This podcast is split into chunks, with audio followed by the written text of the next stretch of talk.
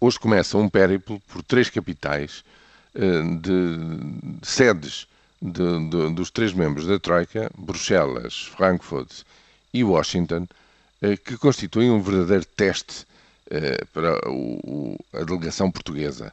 A delegação, constituída pelo Vice-Primeiro-Ministro, pela Ministra das Finanças e pelo Secretário de Estado, Carlos Moedas, que está desde, desde a primeira hora como elo de ligação com a Troika, e, portanto, é o primeiro teste na medida em que, como estão recordados, na última e importantíssima crise política dentro do governo era justamente, digamos, esta, a composição e a atribuição de novas funções a Maria Luísa Albuquerque que eh, eh, toda a crise de junho eh, e, digamos assim, as, as oposições dentro, de, dentro de, da orientação seguida pelo governo eh, face à Troika. Veremos agora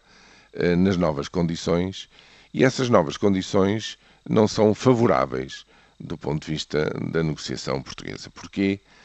Em primeiro lugar, porque a noção de risco em relação à dívida pública portuguesa eh, está altíssimo. Está muito mais alto do que eh, a respectiva noção em relação à Espanha ou à Itália. Portanto, os ganhos em dívida pública eh, estão altíssimos, 2 a 5 ou 10 anos, o que indicia que na altura em que eh, no mês em que acabaria o financiamento assistido deste programa por parte de três membros da Troika, parece estar ainda muito longe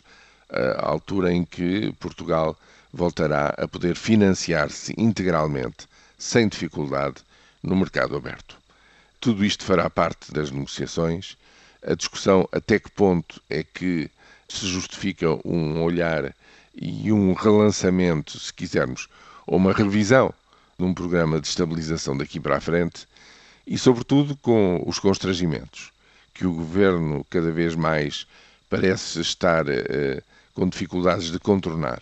por parte do Tribunal Constitucional, até que ponto é que daqui para a frente se encontram medidas de um, um ponto de vista, digamos, económico e financeiro que sejam compatíveis com a vontade de retoma que parece existir na economia portuguesa, mas que ainda é demasiado débil para poder resistir a um novo golpe de austeridade no próximo Orçamento de Estado.